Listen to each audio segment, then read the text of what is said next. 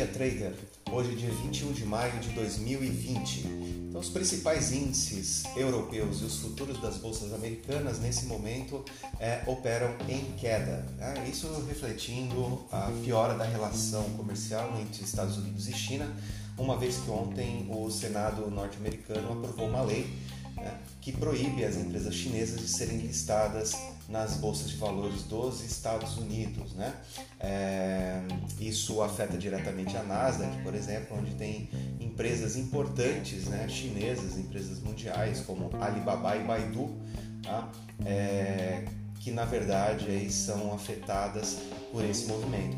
É, então o Donald Trump em seu Twitter até reforçou essa questão, né, falando aí que a China é, roubaria né, é, espaço das empresas americanas. Então, é, uma tensão crescente em relação aí às relações comerciais de China e Estados Unidos. Né? Então, esse reflexo aí da, da piora dessa relação fez com que as bolsas no, na Ásia tivessem aí quedas até que moderadas, né? Então Nikkei caindo, caiu 0,21, tá? Ah, o Hang Seng de Hong Kong teve uma variação negativa de 0,50 e o Xangai fechou aí com queda de 0,55. Tá? Os preços do petróleo sobem, né? refletindo aí ainda a queda dos estoques americanos, WTI nesse momento 1,91% e o Brent 2,07%.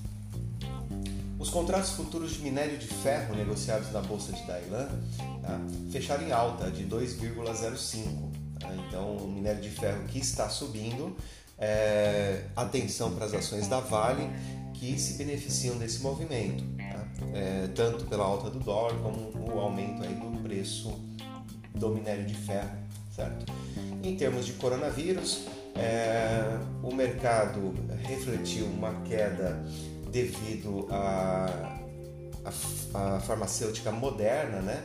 É, reavaliando ali a divulgação sobre o mapeamento do DNA do vírus, né? Então a notícia não era bem um encontro aí da, do, do mapeamento de, do DNA, então fez com que a, as bolsas reavaliassem essa informação. Né? O Brasil ele continua ah, encabeçando, né, também lá entre os países, infelizmente, né, ah, o Brasil tem aí 291.579 casos e 18.859 mortes confirmadas pela Universidade John Hopkins. Né?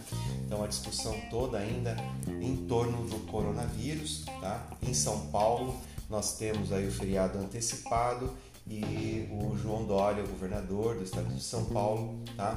É, não é, gostou aí do protocolo de uso da cloroquina e disse que se no feriado aumentar né, a quantidade de casos, ele pode de novo fazer o lockdown, ou seja, o bloqueio total das atividades. Né? Então, é, aqui no Brasil, tá? as discussões é, estão em torno disso, né? em torno aí da liberação do pacote de ajuda aos estados pelo presidente Bolsonaro, o que preocupa o Ministério da, da Economia. Tá? Então, Paulo Guedes, que está fazendo de tudo para controlar as contas. Né? Então, o pacote aí fiscal de ajuda é, geraria um rombo nas contas do, do, orçamento, o que prejudica a condução da política monetária, ou seja, a política monetária vai ficar ineficiente né? É, caso tenha aí uma política fiscal muito expansionista. Né? O Ibovespa e o dólar. O Ibovespa fechou ontem com alta de 0,71 aos 81.319 pontos, né? então já acumula 4,46% em apenas três altas consecutivas. Né? É, o índice é, acompanhou o bom humor externo tá? e a alta também do petróleo que puxou aqui as ações da Petrobras.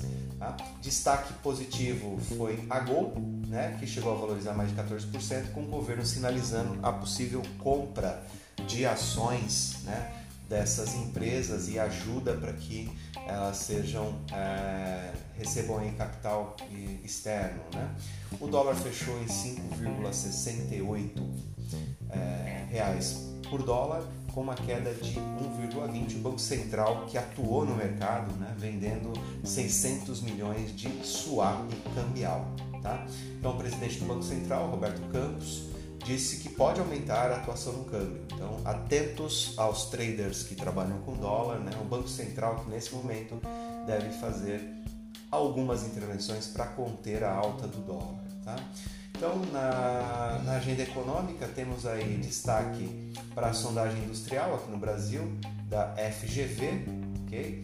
E no exterior, a agenda está carregada com dados sobre a atividade do setor industrial e de serviços nos Estados Unidos e na zona do, do euro, agora logo pela manhã. Às 9h30 sai o índice de atividade da região da Filadélfia e pedidos semanais de auxílio-desempregos feitos pelo país. Tá? Então é isso, é, trader. Um bom dia e bons negócios.